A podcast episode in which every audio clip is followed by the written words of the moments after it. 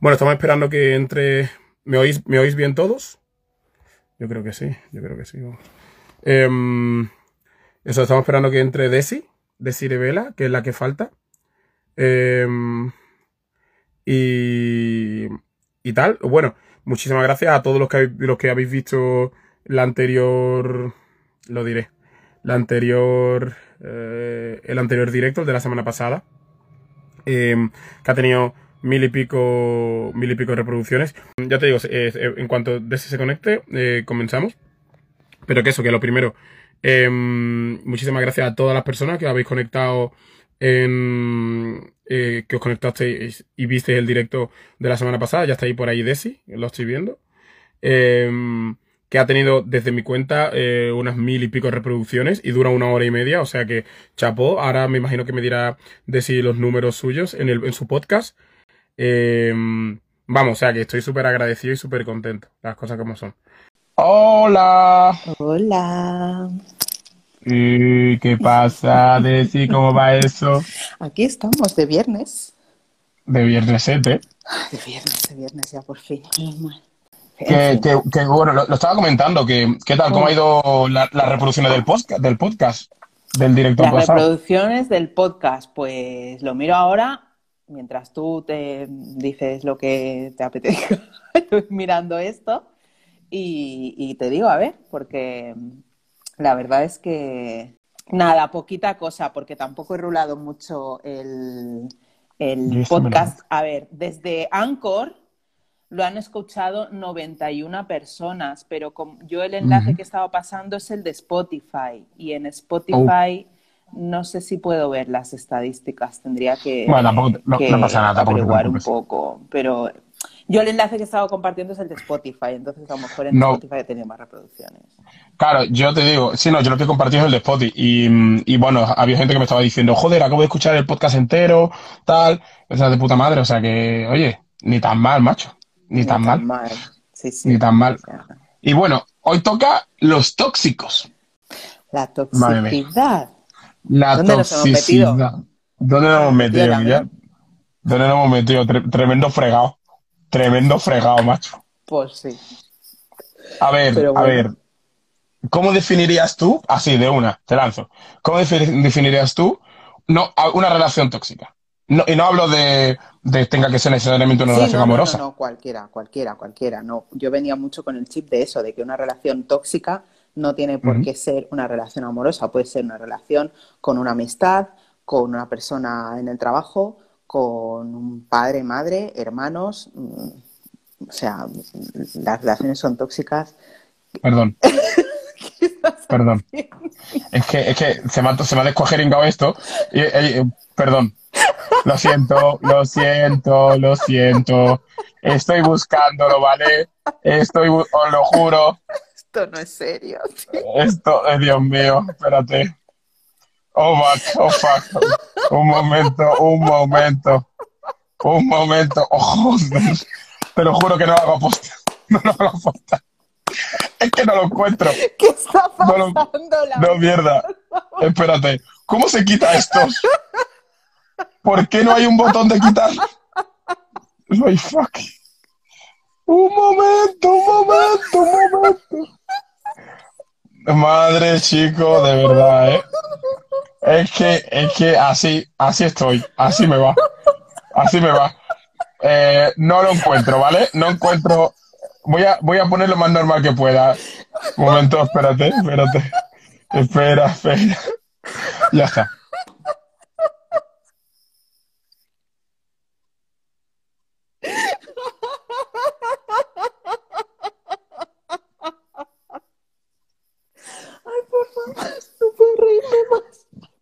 Perdón, perdón, perdón. Para los que estéis escuchando el podcast, lo que ha pasado es que me, he intentado quitar cosas aquí y los filtros han empezado a, tengo muchos filtros por lo visto. Y ha aparecido la cara de Donald Trump, ha, ha, pasado muchas cosas, muchas cosas ha pasado. Ay, por favor. Oh, qué risa.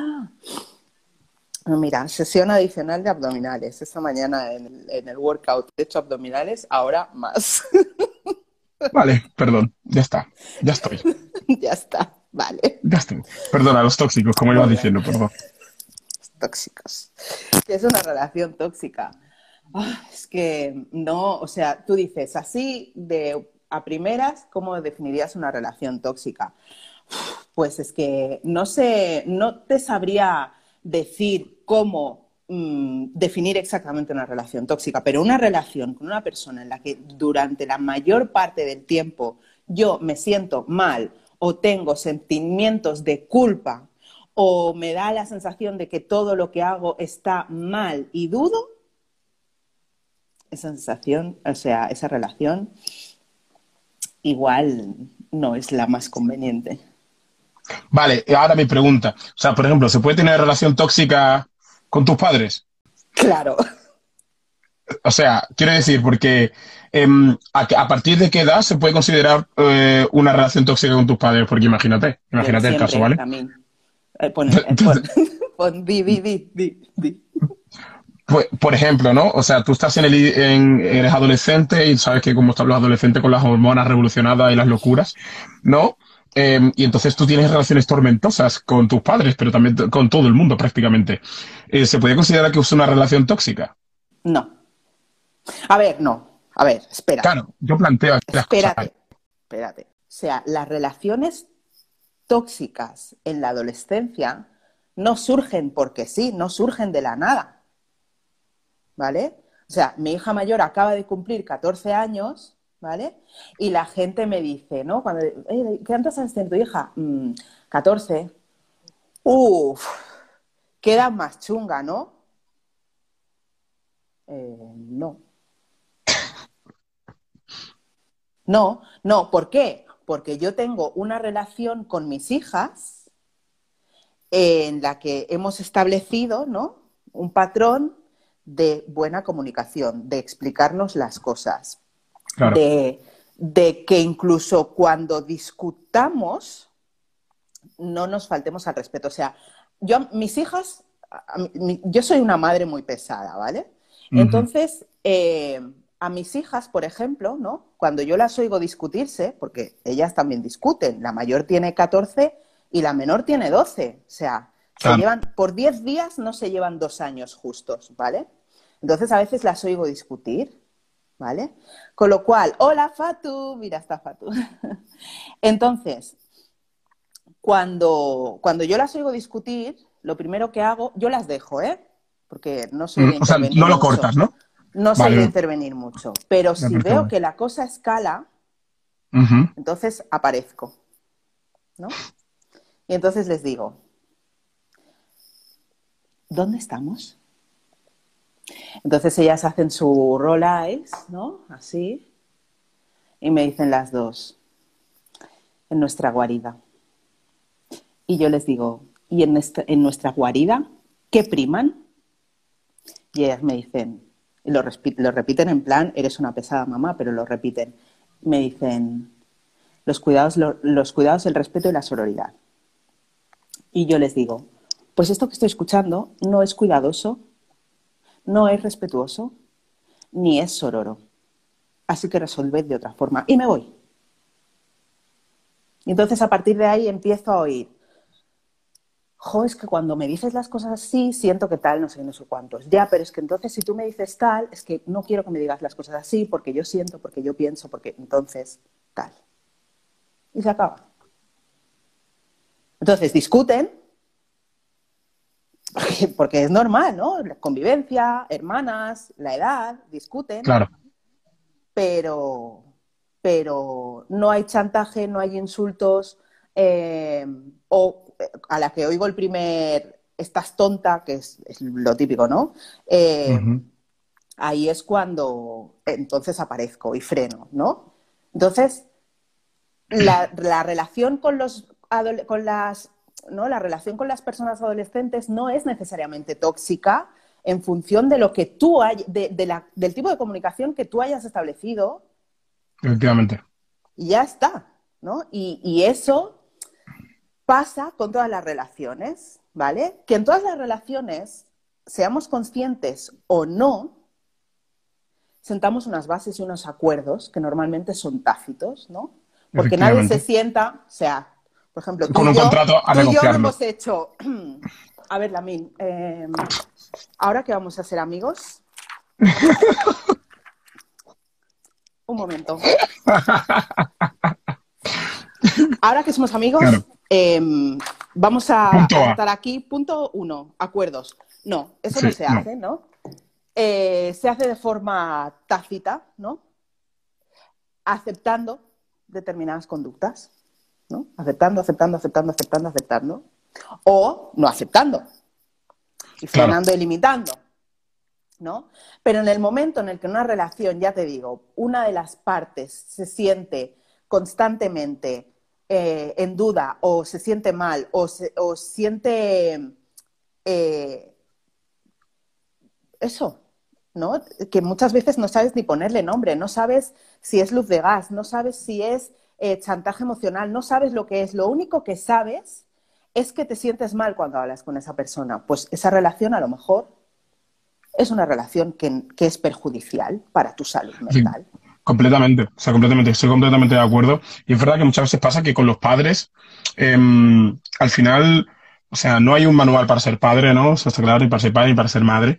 Claro. Em, pero sí que es verdad que hay posiciones eh, que muchas veces los padres, ¿no? Eh, a, a la, la tradición y la cultura ha hecho que esta es una posición de poder y, y- y parece que no hay réplica posible de ninguna de las formas. Y, y claro, el pro- yo creo que los problemas de adolescencia en ese aspecto eh, vienen porque, claro, cuando eres un niño, ¿no? Es como que no hay, no pasa nada, porque el, el- el niño obviamente todavía no tiene su psique 100% formada y, y todavía incluso a veces no, no es consciente ni de que es un individuo en sí mismo, ¿sabes? Eh, entonces es como que le estás enseñando las reglas del juego, ¿no? Eh, del juego de la vida. Lo que pasa es que, claro, cuando eh, pasa en el periodo de la adolescencia, donde ya eres una persona mucho más, eh, vas teniendo, vas cogiendo tu propio carácter, sí, también están las hormonas, hay mil, mil, mil historias. Creo que los padres a veces sienten eh, como que ese poder lo están perdiendo y, y entonces es cuando, claro, siguen utilizando las mismas tácticas que utilizaban cuando los niños eran niños con adolescentes. Y entonces eso lo único que produce es conflicto, al fin y al cabo. Claro. De entrada, de entrada. Bueno, claro, esto viene todo también con que hacemos las cosas como nos las han enseñado, ¿no? O sea, Claro. ¿por qué somos una sociedad machista y misógina? Porque nos han enseñado así. ¿Por qué somos una sociedad racista? Porque nos han enseñado así. ¿Por qué somos una sociedad capitalista y clasista? Porque nos han enseñado así. ¿Por qué somos una sociedad capital, capi- capacitista? Porque nos han enseñado así. Entonces, ¿por qué nos relacionamos como nos relacionamos con las personas pequeñas? Porque cuando empezaron a sentarse, la- yo no soy psicóloga ni nada que se le parezca, ni, y a lo mejor estoy diciendo cosas en las que me equivoco, ¿no? Pero por lo que yo he leído, ¿no? Eh, la base de la psicología infantil, eh, a- cuando empezó, era superconductista, ¿no? Y, Sí. y hasta hace relativamente muy poco, todos los postulados eh, relacionados con la crianza o la psicología infantil eran de desde esa situación de poder, ¿no? Exacto. Y de esa situación de el niño es el enemigo a doblegar, que tiene que hacer, ¿no? En plan, aquí yo ordeno y mando, ¿no? Eh, por edadismo, dice aquí BDD, Carpe Diem. Exacto, por edadismo. Entonces, la cuestión es entender, bueno, no sé, yo como lo entiendo, claro, o sea, yo llevo 14 años maternando, pero tampoco tengo la verdad universal, ni, pretendo tenerla, ni mucho menos, ¿no? Pero al final se trata de entender, o sea, eh, eh, que, no es una relación de poder, ¿no? O yo por lo menos no, no me lo planteo así. Evidentemente hay situaciones y hay cuestiones que a mis hijas les digo, esto no es discutible. Yo soy la adulta responsable y yo soy quien tiene que tomar esta decisión. Efectivamente. Por más que entienda que te dé rabia y que consideres que no es justo. Lo entiendo. Pero de momento la cosa es así, Claro. ¿vale? pero, pero yo, o sea, con mis hijas no me he puesto nunca eh, en ese plan de ordeno y mando o en esta casa, mientras vivas en esta casa, eh, tienes que hacer mis normas. No, no es necesario, no es necesario, ¿sabes? Sí porque, sí, porque yo creo que al final esas, aunque parezcan normales, esa, eh, esos momentos, esos choques en los que al final no dejas que la otra persona se comunique. O sea que eh, lo que pasa es que creo que la gente, eh, mucha gente se equivoca eh, en el concepto de que, otra persona se comunique no significa necesariamente que le tengas que hacer caso, pero sí que tienes que dejar que la otra persona se comunique, porque si no al final se siente reprimido. Y al final es, esa represión comunicativa a la larga acaba trasladándola a sus relaciones posteriores. Claro, claro. Claro, hoy, hoy, lo hablaba con, con mi compañera de trabajo. Yo trabajo en un servicio de, atención e información a mujeres, ¿vale? Y hoy estaba hablando con, la psicóloga, le han fallado un par de visitas, entonces nos hemos, nos hemos sentado a, charlar, ¿no? Y entonces yo le estaba explicando algunas cuestiones, ¿no? Algunas, algunos razonamientos y algunas conclusiones a las que yo había llegado en relación a determinadas cosas y, yo le decía, pero claro, todo esto viene por cómo yo he establecido mis primeras relaciones en la infancia. Exactamente. y esto tiene mucho de psicoanálisis, ¿eh? y no, es necesario entrar ahí, pero, pero sí que es verdad que, eh, las, las formas en las que aprendemos a relacionarnos, ¿no? Los patrones con los que aprendemos a relacionarnos, o sea, son los de nuestras personas de referencia, nuestros cuidadores, que por norma general son nuestros padres, nuestras madres, ¿no? Eso no quiere decir que por más que te hayan cuidado o te hayan criado de determinada forma, escapes a o no caigas en determinadas conductas, ¿no? O sea, por más que em, te hayas criado en un entorno en el que mm, te hayas sentido infravalorada, eh, no atendida, eh, no vista, etcétera, no quiere decir que tú no puedas trabajar todo eso. Exactamente. Y dejarlo atrás y establecer otros patrones de relaciones, ¿no? Otros patrones de conducta, ¿no? Exactamente. Yo creo, ah, ah, sí, sí, perdón, sí. No, no, y eso, y que, igual, ¿no? Que muchas veces eh, se suele decir, ¿no? Que ese miedo que se tiene, ¿no? Con, todos esos niños, niñas, niñas que se crean en, que se crían en ambientes violentos, ¿no? En ambientes con, donde hay eh, situaciones de maltrato, abuso físico o psicológico, ¿no? Eh, si van a ser capaces de superar e, eso o si, se van a relacionar de esa misma forma, ¿no? Bueno, eh, todo esto ya entra la capacidad que tenga cada persona ¿no? de, detectar determinadas conductas y determinadas pautas y dejarse acompañar por profesionales para, dejarlas atrás. Claro, yo, yo pienso exactamente igual. Creo que obviamente el ambiente y la crianza y lo que vivas condiciona muchísimo, obviamente, por supuesto que sí, pero no es eh, determinante en un 100% de, de, de, ti y de, y de, las relaciones que forjas a, a, posteriori, ¿no? Obviamente, el proceso de darte cuenta de que algo que para ti siempre ha sido normal no es bueno y es dañino, es largo. Es largo porque, eh, pues eso, ¿no? Si a mí siempre me han dicho que, que tengo que saludar dando una hostia en la cara, pues voy a saludar dando una hostia en la cara hasta que, eh, hasta que alguien me diga, la primera vez que alguien me diga, oye, eso no se hace así, pensaré, Buah, este ya está el típico débil o la típica débil que se queja por todo. Ah, y que eso es lo que pasa muchas veces con muchas, eh, muchos pensamientos ¿no? de eh, heteropatriarcales ¿no? Eh, con respecto a, a, todo, a, toda esta movida.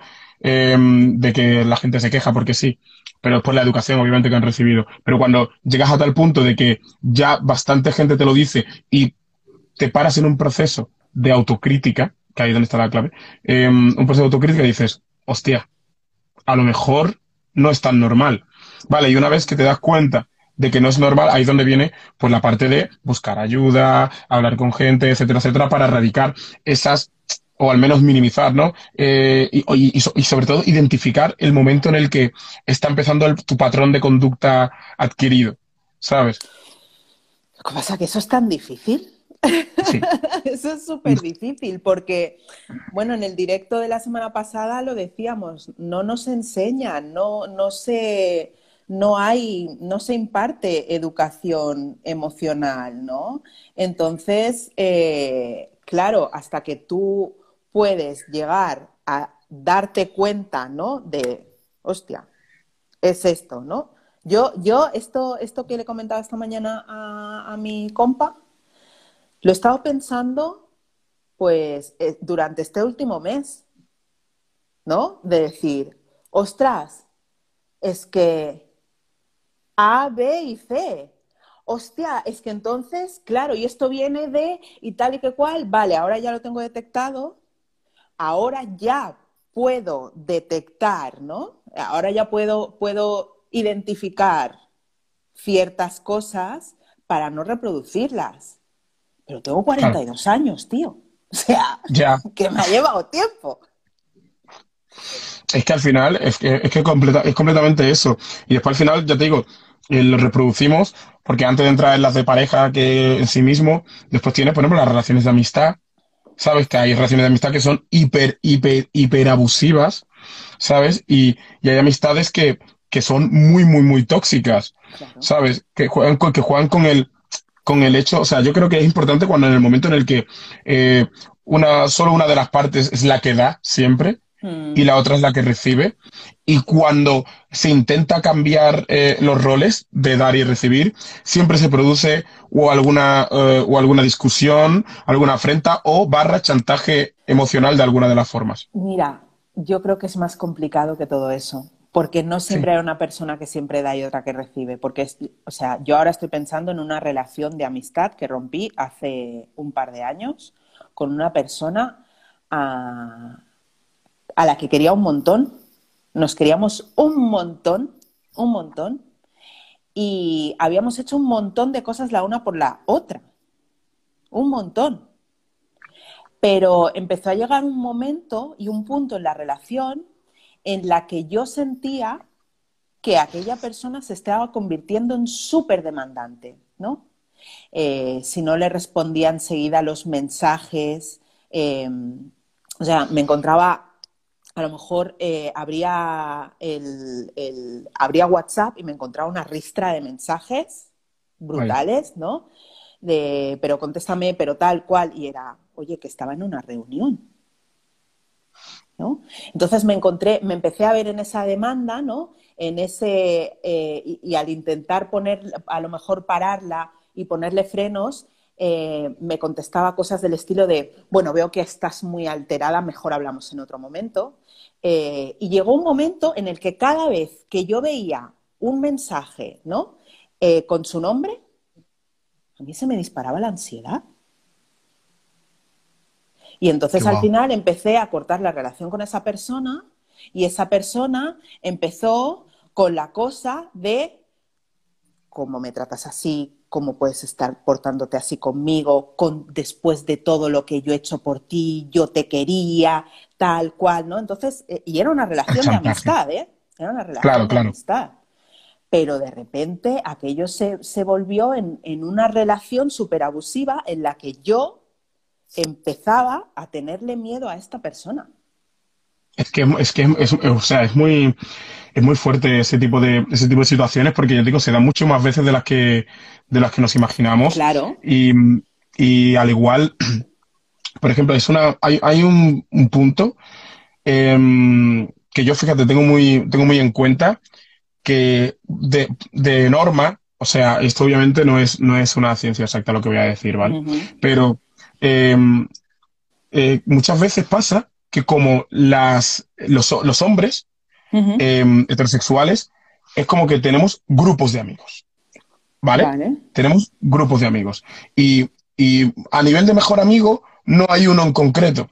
Pero muchas veces pasa, yo no sé si es por educación, que entre, eh, entre mujeres está la típica de que tú eres mi mejor amiga y fin de la historia. Y eso implica que si te vas con X mm, de fiesta o vas a tomar algo con tal y no me llamas a mí o lo que sea, se produce como una especie de, de traición, ¿sabes?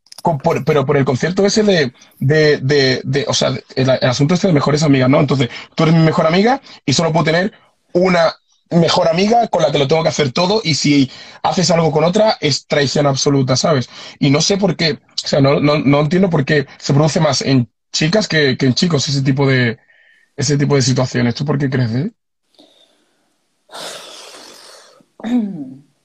Pues la verdad es que no lo sé, pero he tenido alguna amiga de este, de este estilo. He tenido, he tenido años atrás, ¿no? Alguna, alguna amiga que se ponía celosa cuando yo me iba con, con otras personas, ¿no? Pero tampoco, tampoco siento que sea, a lo mejor sí, ¿eh? pero pero también me he encontrado a veces, ¿no? Eh, mira, te pongo otro ejemplo. Eh, yo conocí a, un grupo de personas en un momento determinado, ¿no? De mi vida, en el que mi hija mayor tenía seis meses. Entonces, claro, yo estaba en plan madre, madre total, todo el tiempo, con la niña colgada, mm, o sea, colgada en la espalda, colgada de la teta, o sea, niña a todas horas y todo el tiempo, ¿no? Eh, pero claro, mm, y, esas personas también tenían eh, hijos e hijas de la, misma edad, más o menos, ¿no? Entonces, quedábamos muy a menudo, tal y igual, claro. Cuando, cuando mi, mi hija, bueno, después vino el segundo embarazo, ¿no? Entonces, bueno, pero cuando mis hijas ya fueron más mayores, ¿no?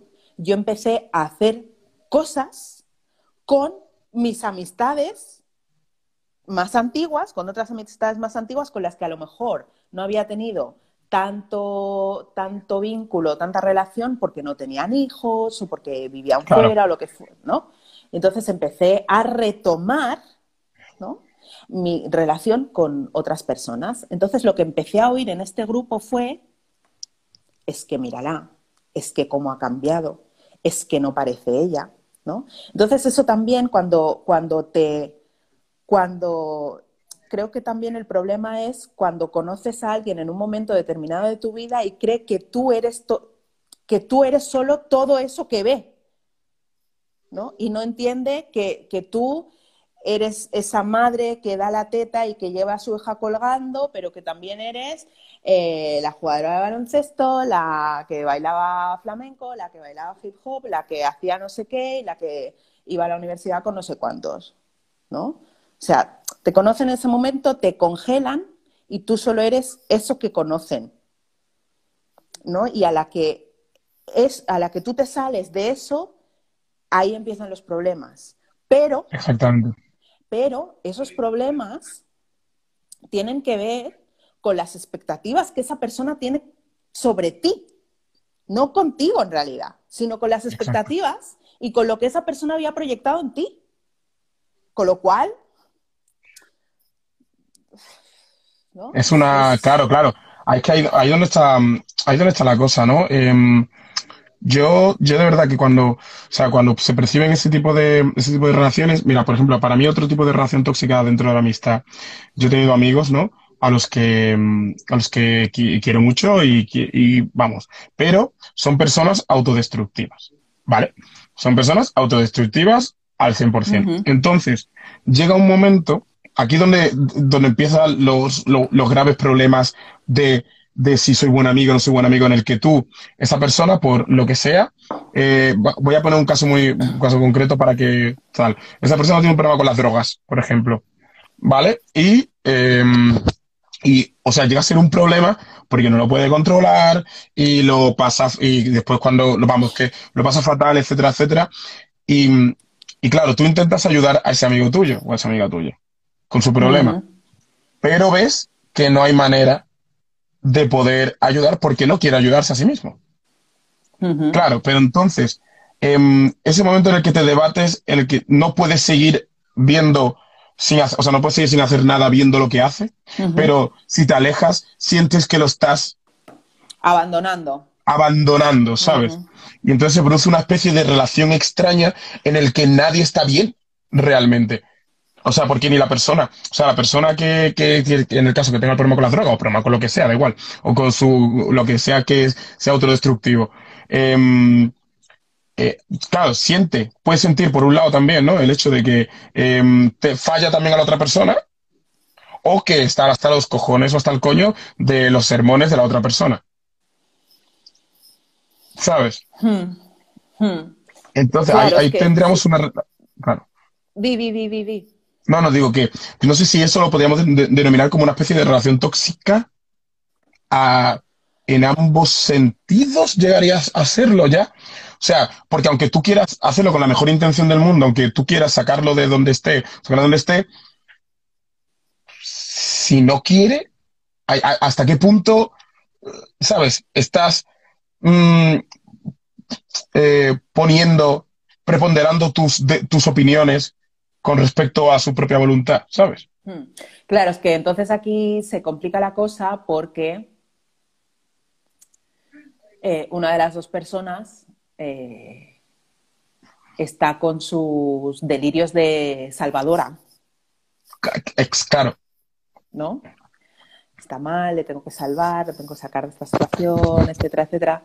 Eh, entonces se, produce esta situación rara porque tú sabes que el momento en el que está esa persona es un momento complicado, sabes que esa persona tiene que dejar esa, adicción o ese consumo de tóxicos o lo que sea, eh, pero esa persona no ha llegado al punto de darse cuenta de que, ¿no? de que tiene una adicción. Entonces, al final, sí que la cosa se vuelve incómoda y tensa y rara, pero, pero no tiene por qué estar mm, circunscrito todo esto en una relación de toxicidad, ¿no? Pero a la, larga no crees que acaba, que acaba en eso. Pues mira, hace relativamente poco me he visto en una situación eh, de un estilo similar y al final eh, lo, que suele pasar o las experiencias que yo he tenido han sido experiencias que han resultado en distanciamiento. Claro, pero porque una, una, de, una de las dos partes, ya sea tú o sea la otra persona, que, eh, entiende que esa relación no es beneficiosa mm. eh, para, para o una de, las dos partes o, o, o, al menos, o, para las dos directamente, ¿no? Entonces, claro, yo en ese tipo de, o sea, en ese tipo de relaciones como que em, son muy, muy, muy, muy complicadas, ¿no? De, de cómo, porque cómo saltas, sales del, o sea, ¿en qué punto? Eh, o sea, cuando tú notas que una relación se está volviendo tóxica, ¿no? Em, cuando lo notas, ¿es el mejor momento para hablarlo? Eh, ¿Crees que eso se puede hablar sin que haya, eh, sin que se estalle? Em, ¿Puedes, en cuanto lo notas, es mejor alejarte? ¿Cuál, cuál crees tú que es la, mejor opción? No hay, no hay, no hay una mejor opción, Lamin, porque cada persona reacciona en función de, o sea, cuando, cuando me da la sensación de que cuando se trata de emociones y de sentimientos, muchas veces hacemos lo que podemos más que lo que queremos, ¿vale? Entonces, eh, hay veces eh, que, que cuando, o sea, cuesta mucho ver las, las, las señales de alarma, ¿no? Las red flags a veces cuestan mucho de ver. ¿No? Porque a veces son cuestiones tan sutiles que dices, que dudas, ¿no? De que eso sea algo a tener en cuenta o, una señal de peligro, ¿no? Entonces, cuando tú ves que esa situación o esa relación es tóxica, es porque ya es muy tóxica. Claro, claro. ¿Sabes? Porque ya, ya está jodidísima. Entonces, ¿qué puedes hacer en ese momento? Pues lo que puedas, lo, que te dé el cuerpo para hacer en ese momento. porque a lo mejor, y esto de nuevo, ¿no? ¿Te acuerdas la semana pasada cuando hablábamos de, de, mm, las relaciones eh, sexuales, los cuidados en las relaciones sexuales, ¿no? Que yo te decía cuando hablábamos del tema de eh, las mujeres, si fingimos los orgasmos es porque si a lo mejor decimos tal, nos vemos expuestas a una situación de mayor violencia. Pues, pues es que el factor de, la escalabilidad de la violencia vuelve a estar presente. Si yo eh, ¿no? me siento y planteo lo que estoy viendo, lo que estoy sintiendo, puede ser que eso me exponga a una reacción eh, súper imprevista por parte de la otra persona, que estalle y, o que lo niegue, o que, ¿no? que me haga luz de gas, un montonazo de cosas, no sabemos. Entonces, eh, ahí cada persona, en función de, sus propias herramientas, tiene que valorar qué hago, lo hablo, eh, me retiro. me merece la pena, no me merece la pena. Claro, me merece la pena, no me merece la pena, porque también eh, tenemos una cantidad de energía determinada y tenemos que decidir en qué la ponemos. Estoy de acuerdo con eso. Estoy de acuerdo con eso. Yo creo que es importantísimo al final el, valorar sobre todo el tiempo. O sea, muchas veces em, mm, eh, muchas veces preponderamos el tiempo de otra persona, ¿no? Eh, y, nos olvidamos del nuestro. Y yo creo que hay un punto importante eh, que, es súper clave. Y no sé si lo dije la semana pasada, pero porque ya es una frase que digo ya muchas veces, entonces ya no lo sé. Em, pero pero hay que diferenciar entre egoísmo y amor propio, ¿sabes? Eh, quiero decir, al final el egoísmo es anteponer tus, tus deseos a las necesidades de otra persona y el amor propio es anteponer tus necesidades a los deseos de otra persona.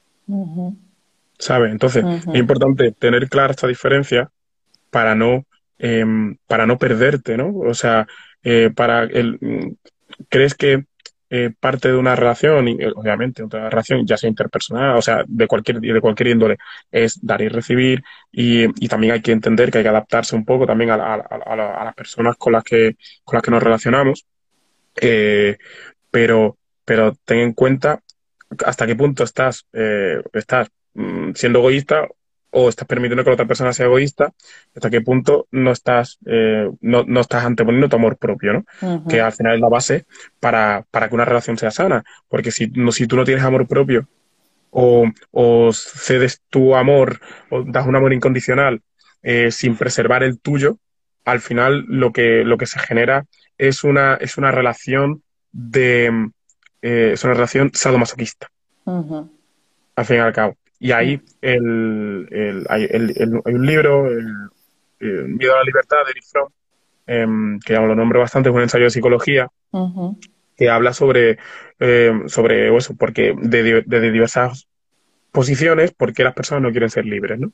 Entonces, una de hay un tema que toca que habla de las relaciones, habla de las relaciones sobre todo amorosas, y que, y que, y que define, ¿no? Que la gran parte de las relaciones eh, amorosas existentes eh, están en una base sadomasoquista. ¿Sabe? Y por eso es tan complicado em, darte cuenta de cuando tu relación no es sana. Porque a lo mejor mira las relaciones de los demás y son igual de insanas que la tuya. ¿Sabes? Mm. Y de nuevo, yo voy a hacer lo mismo que hice la semana pasada. Patriarcado. La O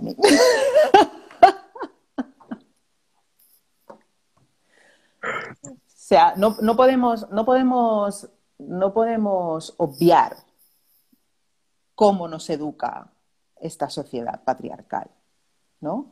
Nos educa para que las mujeres soportemos, soportemos, soportemos y los hombres echen ahí toda su mierda sin responsabilizarse emocionalmente de absolutamente nada.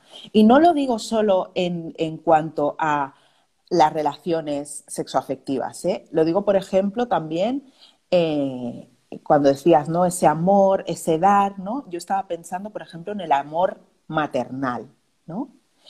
Eh, ¿Cuántas madres no hay que dicen eso de, con lo que yo me he sacrificado por mis hijos y ahora, ¿verdad? Entonces yo, que entre todas las cosas que soy, también soy asesora de lactancia materna, ahora no ejerzo como tal, pero desvinculado, pero he sido asesora de lactancia durante muchos años, yo a todas las mamás que venían al grupo les decía siempre, no os sacrifiquéis nunca por vuestros hijos y vuestras hijas. Nunca. Porque los sacrificios se reprochan. Siempre. Entonces, todo lo que hagáis por vuestros hijos y por vuestras hijas, todo lo que hagáis por vuestras criaturas, hacedlo porque os nace. Pero no desde el me tengo que sacrificar por, porque llegará el día en el que esto lo recriminaréis. Entonces, no. Voy a, voy a apuntar el libro, espérate. Vale. Y, el, patriarcado, porque alguien decía aquí, ¿no? Lucy dice, el patriarcado también nos hace más emocionalmente dependientes a las mujeres. Claro, o sea, desde esa sumisión y desde, esa, desde ese mandato de que estamos para servir.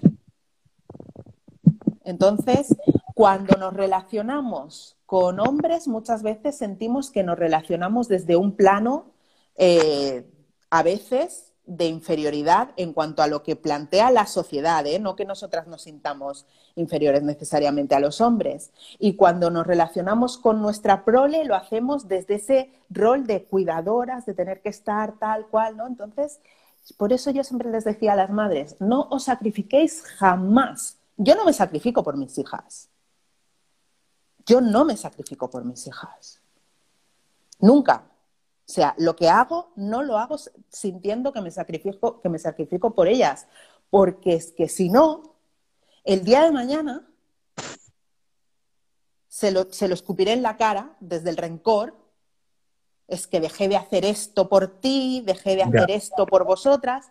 Y yo no quiero relacionarme desde con mis hijas.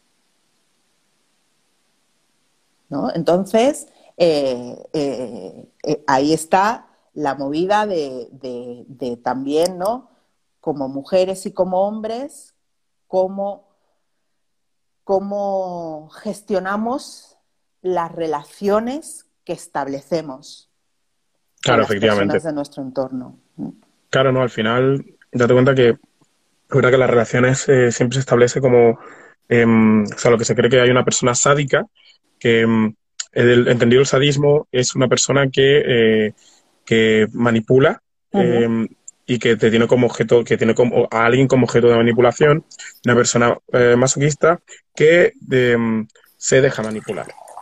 Entonces, em, claro, yo muchas veces hablo de que eh, cuando se dicen que una pareja somos uno, etcétera, etcétera, hay que tener mucho cuidado con eso porque cuando se habla de que somos uno se pierde la individualidad y la identidad de cada una de las partes y realmente nunca se es uno, sino que es uno que se adapta a otro.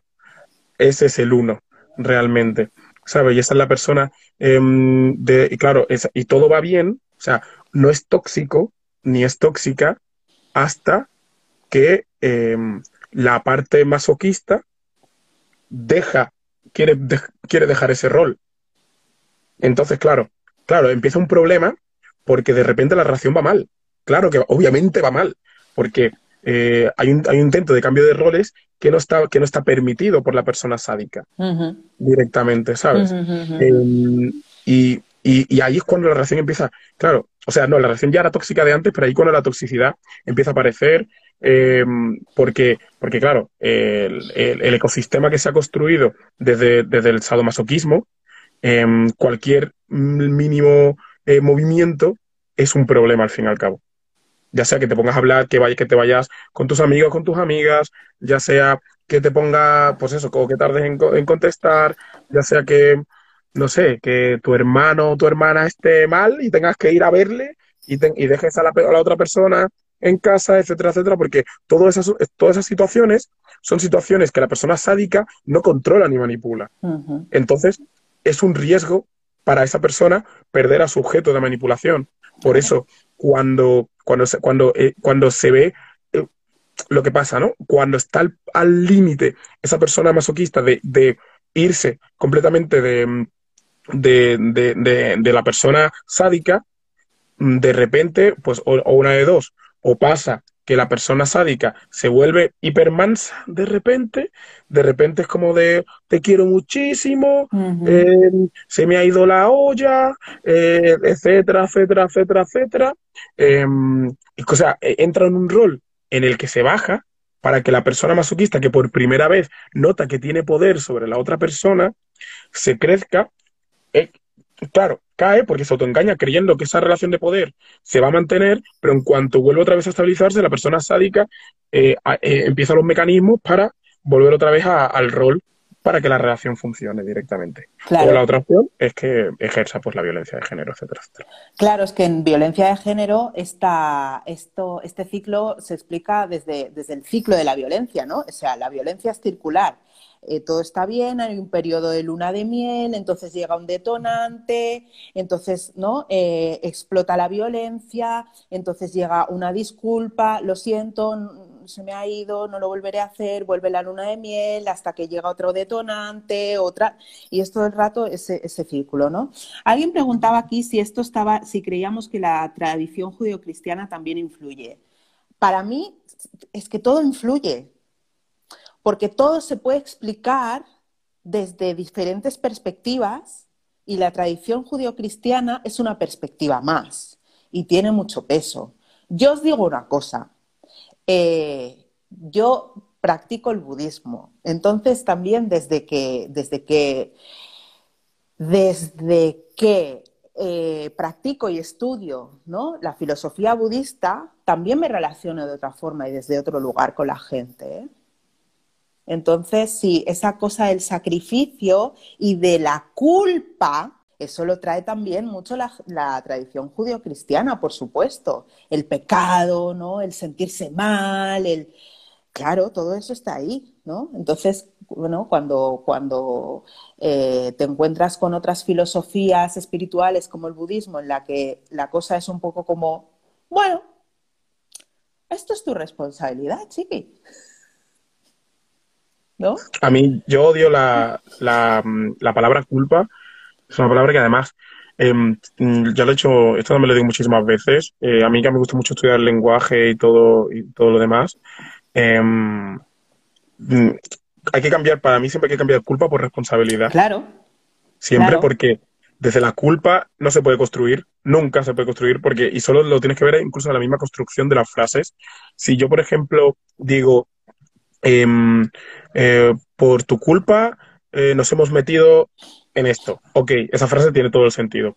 Pero si yo digo, por tu culpa nos, nos eh, hemos salido, o sea, nos has sacado de esto. Es como que te suena raro porque es un concepto siempre negativo. negativo no puede haber alivio desde la culpa. Nunca lo hay. O sea, de la misma construcción. En cambio, puedes sustituirlo perfectamente por tu responsabilidad, tu responsabilidad ha hecho que ah, nos hemos metido en esto y tu responsabilidad ha hecho que salgamos de ahí. Entonces, desde la responsabilidad sí se puede construir. Entonces, es importante que una cosa que se ve desde el lenguaje, al final, pues eso también nos afecta directamente. Entonces, desde la culpa no hay, no hay construcción posible. Claro, pero la, tradición católica judeocristiana aquí tiene mucho peso, ¿no? Y cuando en todas las oraciones que nos enseñan, yo me he criado en un colegio, yo me he educado en un colegio religioso femenino. Joder, es que, claro, ¿no? Yo me acuerdo que cuando teníamos misa, el día antes venía el, no sé decirlo en castellano, el musén. Alguien, por favor, eh, alguien que hable, que sea bilingüe catalán-castellano aquí. El, bueno, el párroco, el, musén, sí, el cura. Em, el día antes venía al colegio a confesarnos. ¿Vale? Y entonces, eh, yo me acuerdo que me sentaba con mis amigas, porque bajábamos toda la clase a, a la capilla, y entonces teníamos que pasar cada una por el confesionario, ¿no? Eh, y yo, yo me acuerdo que me sentaba allí con mis amigas y, les decía, y, nos quedábamos, éramos cuatro, las cuatro Maris, que íbamos siempre juntas. Que tú, o sea, ¿cómo de absurdo es que tengas que ir a una persona que no conoces de nada y decirle que has hecho cosas mal? ¿No? Entonces yo me sentaba allí con mis amigas y yo les decía, ¿Y qué le vais a decir? ¿Qué habéis hecho mal? ¿Qué, le vais a decir?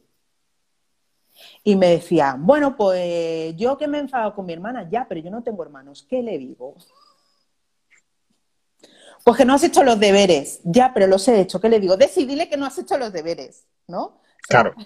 ¿Qué necesidad hay de estar buscando dentro de una las cosas que he hecho mal para decírselas a un desconocido? ¿Qué sentido tiene eso? Joder, no tiene ningún sentido, ¿no? Entonces, si tú ya creces en eso, pues creces todo el tiempo con la culpa, la culpa, la culpa, mi culpa, mi culpa, mi culpa, mi culpa, mi culpa. Y hasta que eres capaz de transformar eso, ¿no? En lo que tú dices, en responsabilidad, ¿no? Y eso es una, una de las cosas que, claro, eh, Carpe Diem dice, yo me inventaba los pecados. Claro, es que te, los tienes que inventar y al final estás mintiendo. O sea, estás pecando delante del cura, ¿no? No mentir. Quinto mandamiento. Quinto mandamiento. No, el quinto era no matarás, ¿no? Bueno, da igual, no importa. Es uno de los mandamientos, ¿no? Lo de no mentirás, me parece, es igual. Entonces, la movida es esa. Eh, hay religiones o mm, eh, corrientes espirituales o como lo quieras llamar, ¿no? En la que lo de la culpa es como, no, no, culpa no. Responsabilidad.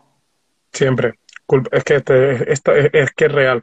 Y en el momento en el que empiezas a cambiarlo desde ahí, em, o sea, yo entiendo que cuando te eh, que te equivocas, la lías, etcétera, etcétera, te sientas mal. Si esa parte, esa parte es, eh, o sea, es como de, bueno, te sientes mal porque has fallado a una persona, porque le has hecho daño a alguien, whatever, ¿vale? Y hay un momento en el que, pues, oye, ese, sentimiento, de ese malestar es natural, ¿vale? Es natural. Pero, em, claro, el problema es la fustigación, porque la fustigación y la culpa hace que, pues eso, hace que de repente em, eh, tu amor propio, y retomando con el asunto de las parejas, ¿no? Hace que tu amor propio se vea sublimado por la culpa.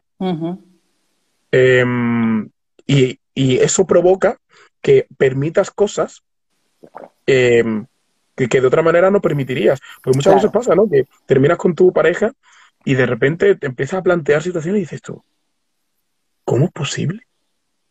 Que yo me deje, que haya, me haya dejado mangonear de ese punto, ¿no? Y es, por, y es por el asunto de la culpa, porque la persona que, la persona que es sádica em, tiene, ya sea de manera eh, porque lo haya vivido, porque normalmente suele vivirlo, ¿no? Sueles como, como vivirlo en tu, en tu familia, en tu casa, sabe cómo, cómo manejar la culpa. ¿Sabes? Y, y, va moviendo desde ese, desde ese punto. Y yo creo que lo, has dicho tú muy bien al, al, principio, ¿no? Que al final una relación tóxica es toda aquella, ¿no? Que, que la que tú la mayor parte del tiempo te sientas mal o te sientas presionado. Exactamente, ¿sabes? Claro, sí, sí, sí, sí, sí, sí. Aquí decía alguien, eh, eh, había leído... Sí, también, también la, el asunto de la culpa está por todos los sitios. Claro, sí, todo el tiempo, todo el tiempo, todo el tiempo. Entonces, sí, me he olvidado los mandamientos. En las religiones monoteístas, la gran mayoría, la, pues hay una, hay una base común que es esa. Porque al final la, Em, la, la, culpa, al fin y al cabo, es la forma eh, de dominio hmm. directamente. Hmm. Lucy dice, referente a la culpa, yo pido perdón todo el rato en el trabajo. Siempre pienso que es mi culpa. Bueno, en el trabajo, sí, en el trabajo hay muchísima gente que, que, pero no sé, ¿no? Yo, por ejemplo, en las comunidades de formación que gestiono, ¿no? Hay mucha gente que cuando cuando, cuando comenta algo y enseguida dice perdón, ¿no? O cuando, cuando explican, sobre todo en el reto si fueras yo, ¿no? La gente es un reto en el que la gente tiene que, que, bueno, la gente tiene que estar ahí dándole al coco mucho, ¿no? Entonces la gente tiene que estar compartiendo reflexiones y entonces la gente manda mensajes largos, porque una reflexión a veces es muy larga. Y entonces siempre está el perdón por el tostón, perdón por el rollo, perdón por... Claro. estamos todo el tiempo pidiendo perdón, pero vamos a ver, ¿en qué momento? Pero por lo de la culpa, por lo de la culpa. Es, totalmente así. Y yo creo que ya te digo que al final, con respecto a las, a las relaciones em, tóxicas, etcétera, etcétera, Em, hay un punto, sobre todo, eh, es no perderte, desde mi punto de vista, ¿no? Como, como posibles soluciones, ¿no? Tener muy claro qué eres tú, quién eres tú y sobre todo los motivos por los que eh, quieres una relación, ¿sabes? Porque cuando una relación eh, te da más dramas que, que alegrías, o sea, olvídate del amor romántico, olvídate de eso, como bien, del sacrificio, de, de, las grandes gestas por amor y de tal, que no, o sea, no es, no, no, no es sano, no es sano, o sea, eh, puedes, y tú lo has dicho muy bien antes, es que lo estoy mirando porque me están dando ellos y voy a tener que, voy a tener que cortar en, en cinco minutos, me da puta rabia. Coño. ¿Por qué? ¿Qué ha pasado? Que no te he oído. No, que, te, que, que, digo que el, la cuestión es esa, ¿no? La cuestión es que hay que saber cuándo, cuándo, cuándo tener que parar, sobre todo, y, y, que, y que al final no, eh, que el hecho de que, de que, de protegerte a ti mismo no hace, no hace que eso, que seas una persona, que seas mala persona, porque si esa relación te da más quebraderos de cabeza que, que, que alegrías, ya del índole que sea, eso es un indicativo claro de que es una relación que es tóxica y, que, y que encima si no hay comunicación, si tú esperas que eh, esa persona deje de ser tóxica porque sí, sin comunicación de ningún tipo, eso no va, eso, eso no va a pasar. Eso no va a pasar. Eso no va a pasar. Tío, que sí que digo que me quedan que en cuatro minutos, cuatro o cinco minutos tengo que cortar. Ah, vale. Vale, bueno, pues rápido. Eh, por eso es muy importante aprender a poner límites y, aprender a comunicarse, a comunicarse asertivamente. Yo en los, los, sábados que hago la sesión de preguntas y respuestas, ¿no? El sábado pasado había gente que me decía, me encanta cómo pones límites. Estoy aprendiendo a poner límites desde que te sigo y te leo. O alguien me decía, me gusta cómo pones límites sin faltarle el respeto a la otra persona. Yo decía, y, en esto he pensado hoy cuando he leído una de las preguntas que te hacían a ti, eh, que es como, es que el hecho de que yo, ¿no? Desde mi amor propio, ¿no? Delimite qué tolero y qué no tolero, no implica que tenga que ser irrespetuosa o violenta con la otra persona. Efectivamente. No, o sea, yo te digo, te permito esto, hasta aquí estamos bien, más allá no te lo tolero, ya está. Y te lo digo así, y te lo digo sonriendo, y te lo digo desde el amor, pero te pongo un límite. ¿no? Y no hace falta ni que te griten, ni que te insulten, ni que te falte el respeto, ni absolutamente nada. Pero te digo, esto es lo que estoy dispuesta a tolerar. O hasta aquí es hasta donde yo llego y más allá no voy a ir. Efectivamente. Ya está. Ya está. Pero eso es un trabajo que, que, hay que hacer y que hay que insistir, porque al principio, si, si la gente con la que nos estamos relacionando no o sea, esto que hacemos es nuevo para ellas, ¿no? Sí, Nos van a tachar de bordes, de es que tal, es que, mm, es que, bueno, sí, mm, vamos a intentar aceptar o gestionar, más que aceptar, gestionar eso de la forma que nos duela, ¿no? Nos genere el menor disconfort posible, pero, o sea, esto, progress takes practice, o sea, eh, bueno, que a veces no sé decir las cosas en castellano. O sea, a fuerza de, de, practicar. De practicar al final es como se progresa. Claro. Y con, los, con el establecimiento de límites es esto. Hay que practicar y ponerlos y ponerlos y ponerlos hasta que te sientas a gusto poniéndolos y entiendas, ¿no? Eso, que te, que te estás resguardando a ti. No estás violentando a la otra persona. La otra persona, de nuevo, te contesta X porque ya tiene unas expectativas formadas sobre cómo tú vas a responder.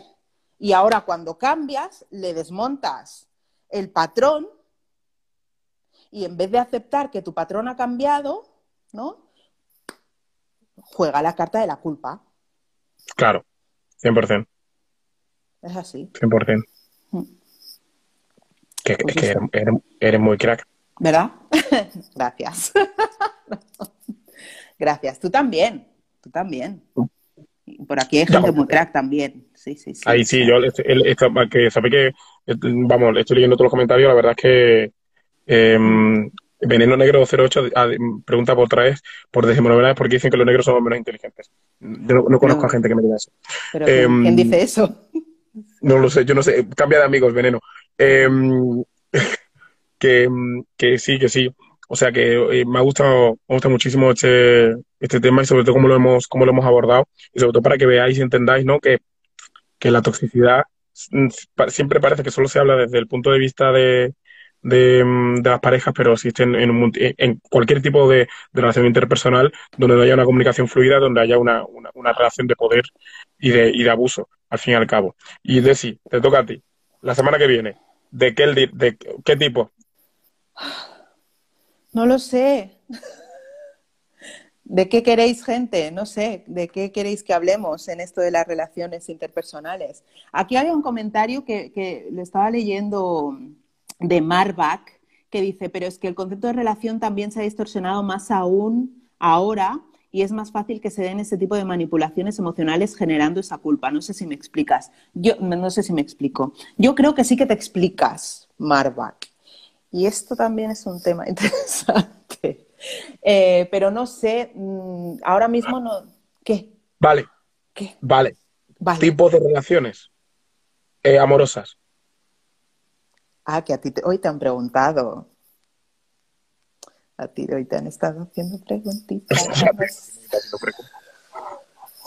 Em, vale tipo de ok, tipo de relaciones amorosas. Como si fuese yo aquí, ¿sabes? ¿Eh? igual, ¿eh? igual. Desde las más tradicionales hasta las, las más actuales. Vale. ¿Vale? Sin tener ni, ni fucking idea de nada. Me informaré, esta, me, informaré esta semana. bueno, pues nada. Bueno, pues gracias por el ratito. Nada, ha sido fantástico, ha sido fantástico. Siempre hablar contigo es un placer, de sí. De verdad. Siempre, siempre. Cuidaos mucho, un besito. Y nos vemos el viernes de la semana que viene. El viernes de la semana que viene. Guapísimo. Chao. Chao, cuidaos, adiós. Adiós. Qué grande. Pues nada, chicos, chicas. Em, un placer enorme. Ha sido un placer teneros por aquí. Y ya sabéis, la semana que viene, tipos de relaciones amorosas. Vamos a ver qué, qué tal. Muchas gracias por haber estado. Lo subiré, esto lo dejaré subido, obviamente. Y, y ya está. Desi también lo subirá a su podcast. Y, y ya está. Nos vemos por aquí la semana que viene. Un abrazo enorme. Muchísimas gracias.